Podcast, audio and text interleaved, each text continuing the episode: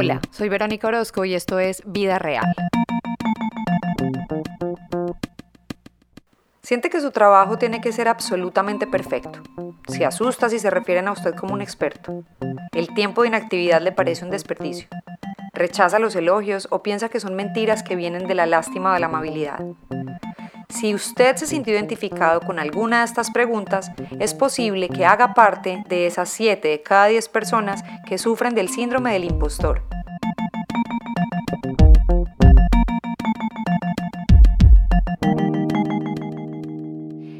Este episodio nuevo de Vida Real cuenta con una invitada que adoramos porque regresa otra vez. Verónica Reyes es psicóloga clínica, énfasis en terapia gestalt ella además dicta talleres y bueno, si escucharon el podcast del amor romántico la recuerdan. Vero, bienvenida otra vez a Vida Real.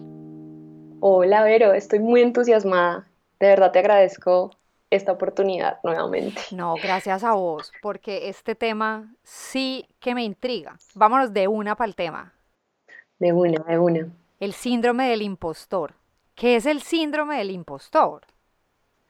Bueno, el síndrome del impostor es un conjunto de pensamientos eh, que nos obstaculiza interiorizar logros o sueños y sentirlos como meritorios. Mm, creo que es importante que hablemos de la diferencia entre el síndrome, un trastorno y una enfermedad, porque no quiero que las personas pues escuchen el podcast, el episodio y se autodiagnostiquen con una enfermedad. Porque un síndrome no es necesariamente una enfermedad. El síndrome del impostor no lo es. Porque el síndrome del impostor tiene una base social, aprendida y no biológica. Ok. ¿Listo? Em, como te venía diciendo entonces, es la dificultad para internalizar logros, ¿sí? Y cuando conseguimos estos logros, lo que hacemos es desestimarlos con o justificarlos con con suerte, con contactos, no sé, con personas, con coincidencias, pero nunca nos lo atribuimos a nuestras aptitudes y habilidades internas.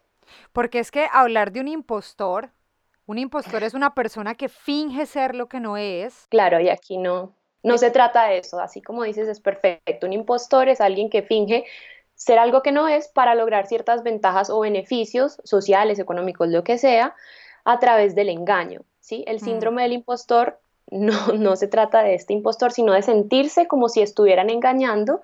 Sin embargo, estas personas, que ahorita hablamos un poquito, o bueno, ya, de la población que, sufre eh, de este síndrome, generalmente son personas altamente cualificadas. Ya. ¿sí? Entonces ahí se habla o se ve que no es un impostor realmente.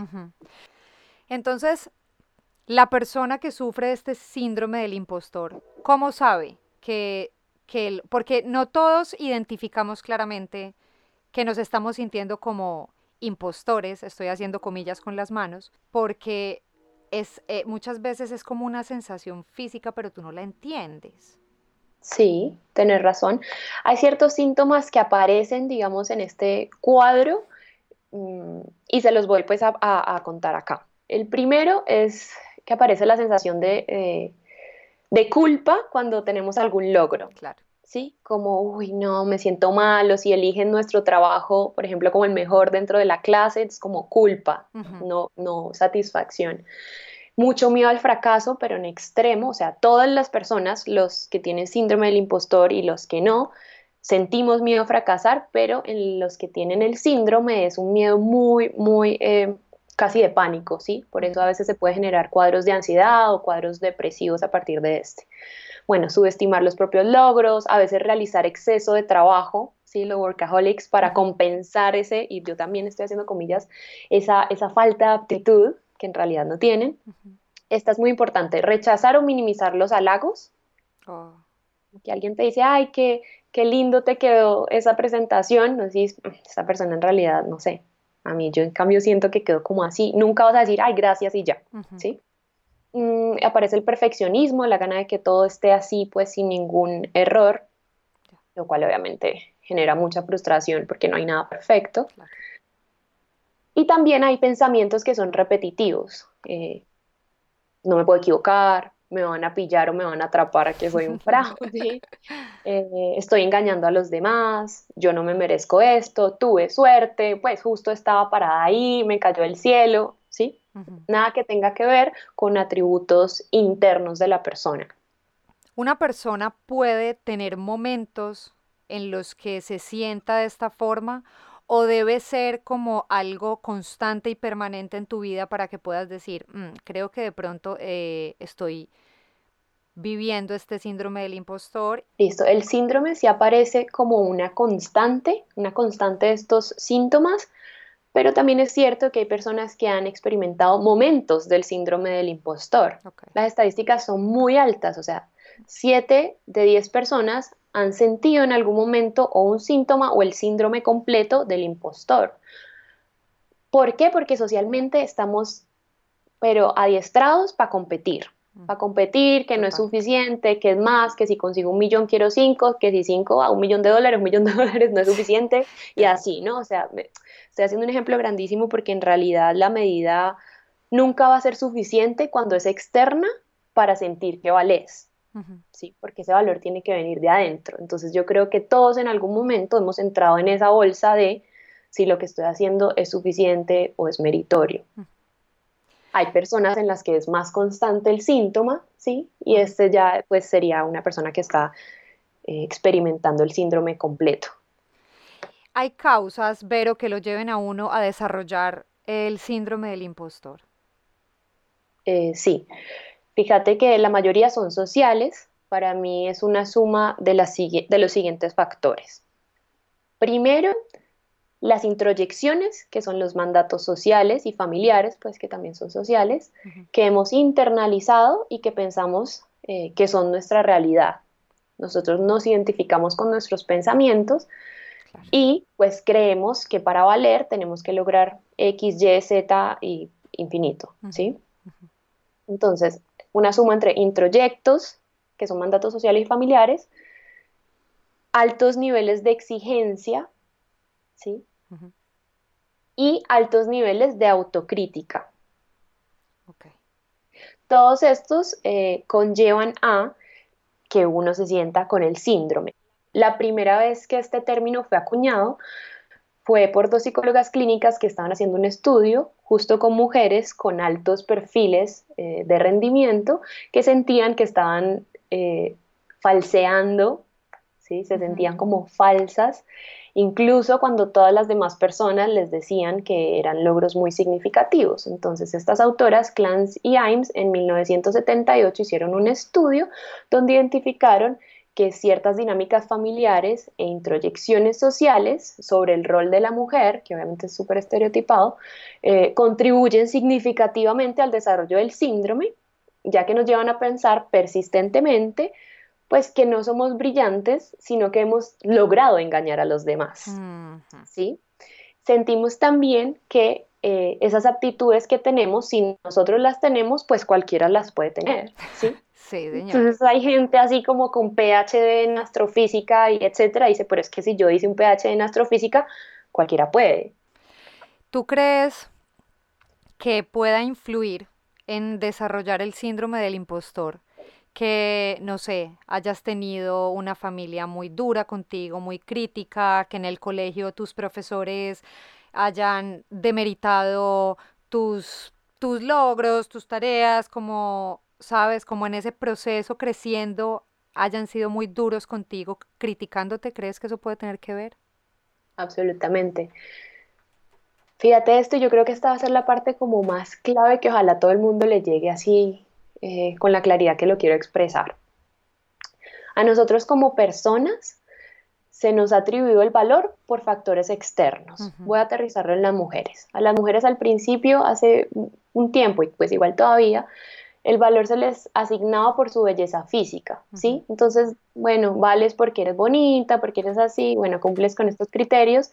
Después parecía que venía como una onda un poco más feminista de, bueno, no, no vales por tu belleza, sino por tus logros, por tus sueños, por eh, tu inteligencia, tu carácter. Mm, pero ahí empezó a ocurrir que, bueno, ¿y qué pasa si yo no consigo ese trabajo? ¿Sí? O si yo no logro este sueño, entonces valgo menos. Y ahí todavía está errada la concepción, porque es que el valor de las personas no está puesta en factores externos, sino que nosotros valemos porque existimos. Y si la sociedad, la profesora, los papás nos siguen exigiendo que pongamos nuestro valor afuera, vamos a seguir con una escala súper injusta porque no va a haber medida afuera suficiente que haga sentir que somos valiosos porque existimos, porque estamos vivos. Y punto. Claro. Y por ejemplo, digamos que la academia, la educación, muchas personas eh, tienen la oportunidad de, tenemos la oportunidad de ir a la universidad, de estudiar, y muchas veces a lo que nos dedicamos, la profesión o el, oficio que desarrollamos, no tiene que ver con lo que estudiamos o la gente que no pudo estudiar. Entonces, hay de alguna manera posibilidades de sentirse más impostor cuando no has pasado por la academia. Sí, claro, se puede sentir. Lo curioso del síndrome del impostor es que a pesar de que tuvieras el título, te vas a sentir como impostora, porque no es, no, es, no es algo externo lo que te va a validar, es como tú te sientas eh, frente a la situación o frente al logro o a tu trabajo. Lo que pasa es que los sentimientos son lo último, digamos, que se corrige eh, del síndrome del impostor, porque lo primero van a ser los pensamientos que yo tenga sobre mí misma y estos no van a cambiar por factores externos se puede agudizar porque, claro, el, el, el, la persona que sufre de síndrome de, pues, del impostor va a justificar, claro, yo me siento así porque no tengo el título, entonces va y estudia. Entonces tiene el título y es, uy, pero todavía me siento, de pronto debería hacer una maestría de esto, entonces va por maestría y bueno, eso se puede ir hasta el infinito, te digo, porque no sale de ahí el valor y el sentirte meritorio.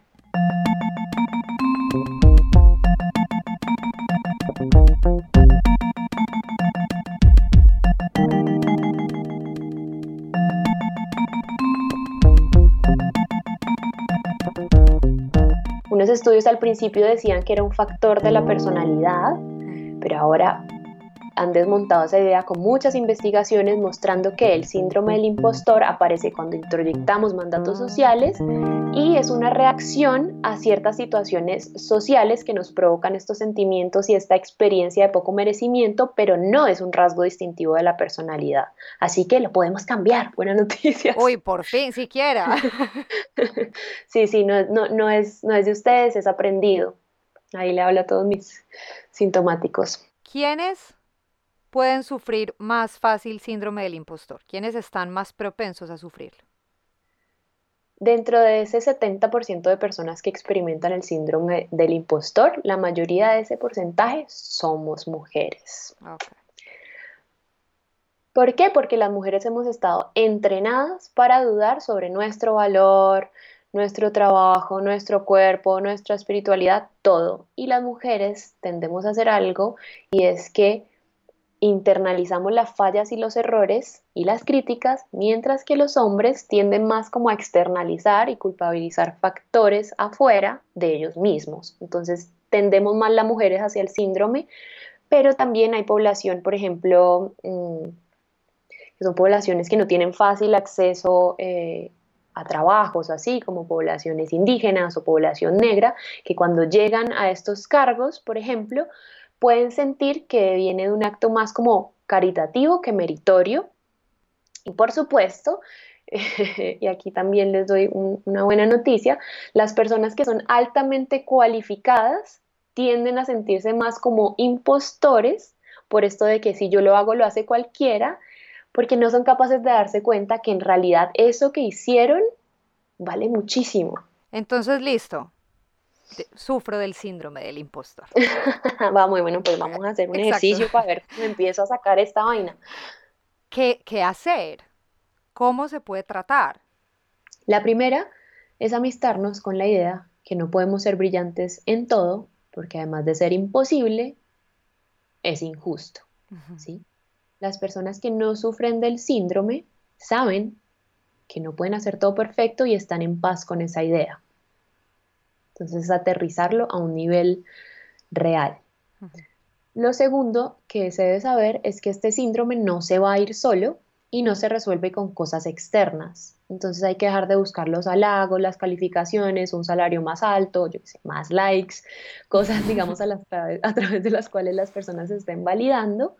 Em, porque como les decía hace un ratito, el valor en realidad va a venir de adentro, de saber que tenemos valor porque existimos, porque tenemos vida. Y a partir de ahí, todo es extra y bienvenido, ¿sí? Lo tercero que puede ayudar como a que no se sientan más como impostores es revisar, cuestionarse sobre la intención y la motivación de sus acciones, porque como ya saben, un impostor real disfraza sus acciones para mentir y beneficiarse y engañar a los demás. Los que tienen el síndrome no lo hacen. Ver que nosotros nos identificamos con nuestros pensamientos pero que nosotros no somos nuestro pensamiento. Los pensamientos es una vaina que aprendimos y que podemos aprender otra también, ¿no? Otra cosa que podemos poner en práctica es recibir y agradecer los cumplidos y cortar ahí. Sí, si alguien les dice que están bonitos, si alguien les dice que son inteligentes, que les quedó rico algo que cocinaron o la presentación está chévere, dicen gracias, punto reciban y no deflecten. También hay una manera de deflectar los halagos y es esto del chiste, ¿no? Como, o el chiste, o como, jaja, tan bobo, o bueno, si no, recíbanlo, recíbanlo y vean qué pasa con eso. Es, difícil recibir, como recibir en general. A uno siempre le pasa como que alguien lo quiere invitar a almorzar y uno es como, no, no, no, no, no, te preocupes, no, no, no, de verdad, no, por favor, no, no, no. Y es como, pero yo, te, quiero, yo te quiero invitar, recíbelo. También podemos hablar de cómo nos sentimos, por supuesto, con personas de confianza, ¿no? Entonces, mira, la verdad es que yo me siento que estoy engañando a todo el mundo. O sea, que la gente me dice no sé qué, yo pues soy un fraude y le pueden ahí sí meter un poquito de humor. Soy un fraude, estoy engañando, yo en verdad soy una perezosa, lo que sea, ¿no? y un poco también con humor uno empieza a sanar. También eh, recordarles que los sentimientos son lo último que cambia y si uno quiere dejar de sentirse como un impostor, primero hay que dejar de pensar como un impostor. ¡Boom! esta, es bien chévere y es em, que tenemos que empezar a evidenciar cómo nosotros sí hemos tomado ciertas oportunidades que se nos ha presentado en la vida. Entonces uno dice, por ejemplo, no, es que yo tuve la oportunidad de estudiar en X universidad y por eso yo conseguí ese trabajo. Listo, y listo, si esa es una oportunidad. Pero tú fuiste quien elegiste entrar a las clases, estudiar para los exámenes, entregar los trabajos, ¿sí? Porque en realidad las oportunidades se nos presentan, pero nosotros decidimos si las tomamos o no. Entonces, evidenciar que sí hemos tomado, oportunidades eh, nos ayuda a identificar nuestro poder ahí frente a las oportunidades. Encontré otra autora que se llama Cara Lowenthal, ella es abogada y es coach tiene, tiene un podcast también, se llama Unfuck Your Brain. Eh, y ella plantea un ejercicio muy chévere para hacer esto de dejar de pensar como un impostor y propone tres pasitos. El primero es que nos demos cuenta del pensamiento actual que estamos teniendo sobre algo en lo que nos sintamos como impostores, como esa presentación eh, es, es, un montón de cháchara porque la hice a última hora, algo así, ¿no? Entonces, observar y escribirlo. El segundo es escribir cómo quiero pensar, ella lo llama un golden thought, a dónde quiero llegar, lo ideal, no, pues a que todo el mundo piense que está buena, yo sentirme que es la mejor presentación que he hecho en la vida, suena chistoso, pero hacerlo así como bastante grande. Y el tercero es buscar un pensamiento, una lluvia de ideas de un pensamiento que sea más neutro y ajustado entre estos dos. Bueno, pues al final no hay cháchara porque estos datos pues en realidad sí existen, ¿no? Yo sí me tomé, pues me trasnoché, pero sí me tomé unas tres horas haciendo la presentación y desescalar entonces ahí. Eh, me, me, tomó, la hice a última hora, pero estudié durante tanto tiempo y yo ya tenía esta información y ya la sabía y por eso lo pude hacer a última hora. Y eso te hace valioso, porque fíjate que uno piensa que como uno lo hizo, o sea, la logré en tres horas, entonces no vale, cuando en verdad si tú comparas con el resto de la población, a veces las personas necesitan más de esas tres horas para lograr la presentación que tú sí lograste. Y así vamos construyendo entonces un pensamiento más ajustado. Qué bonito entender la mente de uno, ¿no? Sí, cómo está enmarañada. Y es difícil salirse del concepto de que yo no soy mi pensamiento. Mis pensamientos son una cosa que no soy, no me hace. Y es una construcción y fíjate cómo el pensamiento está tan arraigado de acuerdo a dónde hayamos nacido, nuestra cultura, lo que es importante para nuestra familia o para nuestra ciudad o nuestro país o nuestro estrato socioeconómico. ¿sí? Entonces, si uno se cuestiona todo eso y uno simplemente dice, ve, ¿qué le dará valor a una persona que viva y te imaginas otro país, otras condiciones? Y te puedes dar cuenta que entonces este valor está independientemente de todos estos factores que acabo de mencionar, ¿no? Oye, hay un punto que es, que es lindo también y que yo agregué ahí para trabajar el síndrome del impostor y es empezar a darle crédito a las personas que nos admiran, porque decir que no se dan cuenta y que los estamos engañando también es subvalorar a estas personas y sus capacidades. Claro, tienes toda la razón. ¿Y para qué entonces uno debería trabajar el síndrome del impostor? Primero para sentirnos mejor, o sea, si es un malestar que tiene una solución, ¿por qué no trabajar en eso para vivir más sabroso, no? Completamente. Y dos, porque las personas que tienen síndrome del impostor y son altamente cualificadas eh, y tienen aptitudes y habilidades, se van a restringir y nos van a nosotros también eh, hacernos perder de un montón de creatividad y de, de, ideas por el miedo a que no merecen. Entonces, como no merecen, yo qué sé, no piden un aumento en su salario, no, piden, no postulan un proyecto, no expresan una idea, no invitan a salir a la persona que les gusta, ¿sí? Entonces las personas que tienen síndrome del impostor no solo se están robando a sí mismos eh, su valor y tener una vida pues más dichosa, sino que también nos están quitando a nosotros la oportunidad de conocer proyectos e ideas bacanas, ¿sí? por desmeritárselas antes de expresarlas. Ay, pero qué bonito todo esto. Pues no, qué horrible tener el síndrome del impostor, pero qué bonito entender que puedes salir de ahí. Sí, sí, se puede trabajar. Cuidado porque de pronto el síndrome les va a decir, no, ¿cómo así? Eso es ejercicio muy difícil y uno cuántas veces tiene que hacer eso y yo voy a hacer 10 y no van a ser suficientes, ¿no? Yo les digo que si ustedes hacen el ejercicio con un pensamiento eh, al día, así como aprendieron a pensar de esta manera, van a empezar a aprender a pensar de la otra manera y van a crear el hábito. Si yo, pero les prometo que si una vez al día reciben un halago con la conciencia, si una vez al día eh, reencuadran sus pensamientos, eh, van a empezar a internalizar esta nueva modalidad de pensamiento y por ende van a impactar en los sentimientos y en las sensaciones que vienen a partir de estos. Creando caminos neuronales nuevos. Exacto, exacto.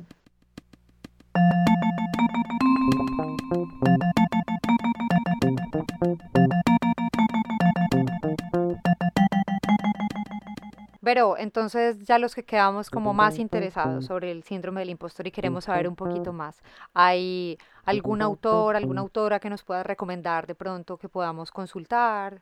Bueno, primero pues sí, busquen profesionales que nos puedan asesorar y hay una autora que se llama, es psicóloga clínica también, se llama Valerie Young. Ella tiene muchas charlas en internet, tiene una página que se llama Imposter Syndrome, donde hay test y lo puedes eh, ver qué tanto lo tienes ahí presente. Entonces investiguenla ella y hagan preguntas a, a psicólogos que conozcan y sobre todo conversenlo con sus amigos porque se van a sorprender de la cantidad de personas que se van a identificar con estos síntomas. Pero una de las cosas más lindas de todo esto es entender que uno no está solo en muchas creencias y que somos muchos los que luchamos en silencio con tantas cosas que nuestra mente nos dice, pero esto, estas herramientas que nos acabas de regalar, estoy segura que a muchos nos, nos van a ayudar a cambiar la vida. Yo sí te quiero agradecer por sacar pues del cajón empolvado la importancia de la salud mental y emocional y trabajar, porque cuando uno pone esto en el aire, tantas personas se identifican porque todos tenemos una estructura psicológica y si hablamos de esto, pues va a resonar con los demás y vamos a empezar a sanar todos en conjunto y no en privado por allá escondido con pena, ¿no? Vamos a sanar todos de esto y vamos a vivir más sabroso. Gracias por la oportunidad. A ti por estar acá, espero que no sea la última. Linda. Déjate seguir invitando.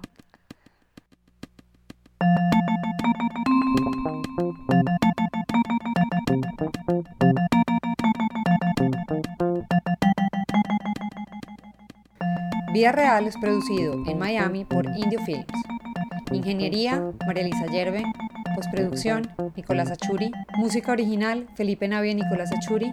Producción, dirección y libretos, quien les habla, Verónica Orozco.